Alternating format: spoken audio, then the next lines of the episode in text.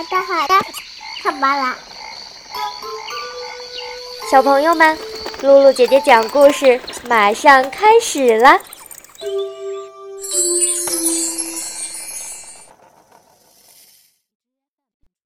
小朋友和大朋友们，你们好，欢迎来收听露露姐姐讲故事。我是你们的好朋友露露姐姐。上次我们讲到，卡斯帕尔和佐佩尔决定帮助警官登佩尔莫达抓住大盗贼。他们想了些什么办法呢？今天露露姐姐接着给小朋友们讲《大盗贼》的第三集。小心，内有黄金。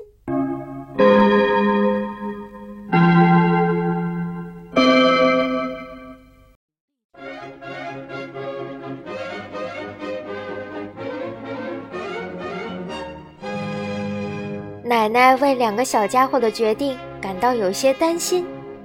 然而，卡斯帕尔和佐佩尔已经下定了决心，无论如何都要抓住大盗贼胡森布鲁斯，把抢走的咖啡沫夺回来，还给奶奶。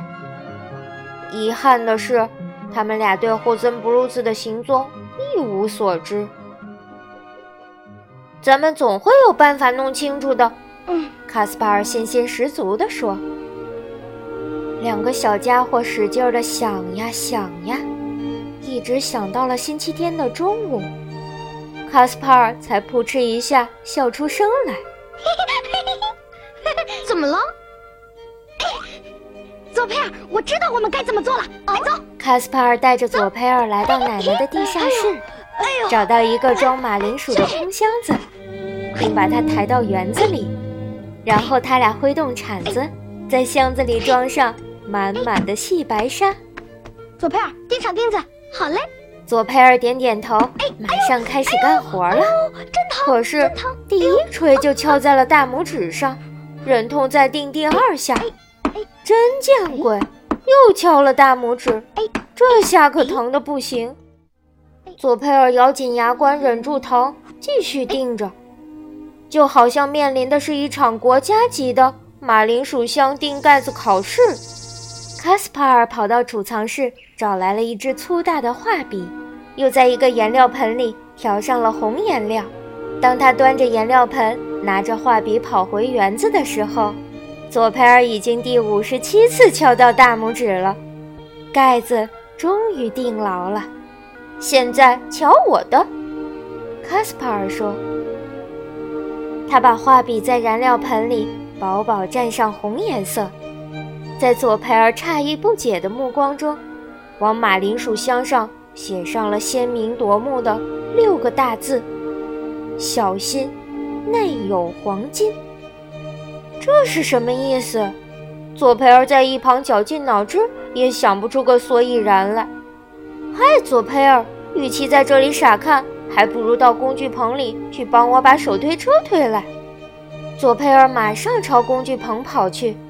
把手推车推了出来，然后他得帮卡斯帕尔把箱子抬上手推车，这可不是一件轻松的活儿。两个小家伙气喘吁吁，汗流浃背，就像是两只小河马。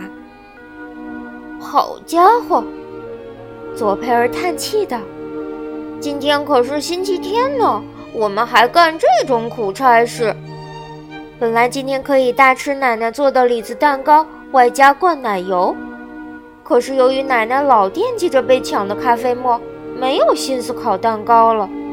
这还不算，两个小家伙还得辛苦干活。不过呀，箱子终于被抬上手推车了。下面干什么呢？左佩尔问。等着看压轴戏吧。卡斯帕尔从裤口袋里。掏出一个手钻，在箱子底下钻了一个小孔。拔掉钻子以后，细白沙子就簌簌簌地流了出来。成了，成了！卡斯帕尔满意的叫道：“这就成了。”说着，他又用他的小折刀把一根火柴棍削得尖尖的，用它把箱底的小孔重新塞上。佐佩尔在一旁摇着头。不解地看着，对不起，佐佩尔说道：“你到底在干些什么呀？我怎么弄不懂呢？”弄不懂？卡斯帕尔笑了。很简单嘛，明天早晨咱俩推着这箱子朝森林走去。那护尊布鲁斯肯定在林边某处窥视过往行人呢。当他看到咱们时，也一定会看到箱子上的大字。这家伙就会想：哇，一箱金子！原来如此！佐佩尔叫道。说下去，那家伙肯定要抢这金子。咱们让他来抢，只管逃走就是了。乌尊布鲁斯抢到箱子，他会把它弄到哪里去呢？我怎么知道，卡斯帕尔？我又不是乌尊布鲁斯肚子里的蛔虫。这又不是什么难以预料的事情，佐佩尔。他会把箱子弄回去，弄回他的巢穴。半路上，细白沙会从箱底露出来。在林子的地上留下一条细细的沙迹。要想弄清乌尊布鲁兹的藏身之处，只要沿着细沙寻找就得了。你觉得这个主意如何？太伟大了，佐佩尔说道。咱们一起干。不过在我们逃跑之前，你千万别忘记拔掉箱底的火柴棍儿。你就别操这个心了，卡斯帕尔叫道。这事儿我早就想好了，放心吧。说着，他在手帕上打了一个大大的结。小朋友们，你们知道吗？在手帕上打结作用可大了，它会提醒自己不要把重要的事情忘掉。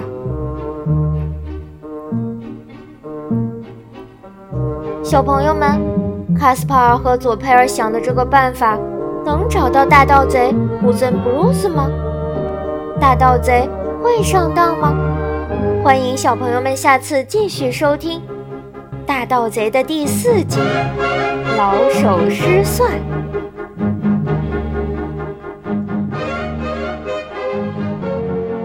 小朋友们，今天的故事就讲到这儿了。如果你喜欢露露姐姐讲故事，可以关注微信公众号。露露姐姐讲故事，或者在手机上下载喜马拉雅电台或荔枝电台，搜索“露露姐姐讲故事”，收听更多好玩的故事。好了，小朋友们，我们下次再见吧。